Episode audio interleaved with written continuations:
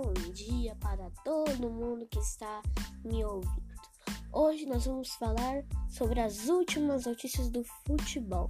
Hoje é dia 27 do 8 de agosto e eu vou falar sobre tudo que aconteceu no esporte. Domingo passado, a Champions League, a Liga dos Campeões em português, foi ganhada pelo Bayern de Munique em cima do PSG. O PSG chegou na sua primeira final, mas acabou não ganhando. Outra coisa, ontem, quatro times da NBA, a Liga de Basquete dos Estados Unidos, se recusaram a entrar contra o racismo. Muito bom essa atitude. Bom, é isso que eu tenho a falar. Beijos, obrigado.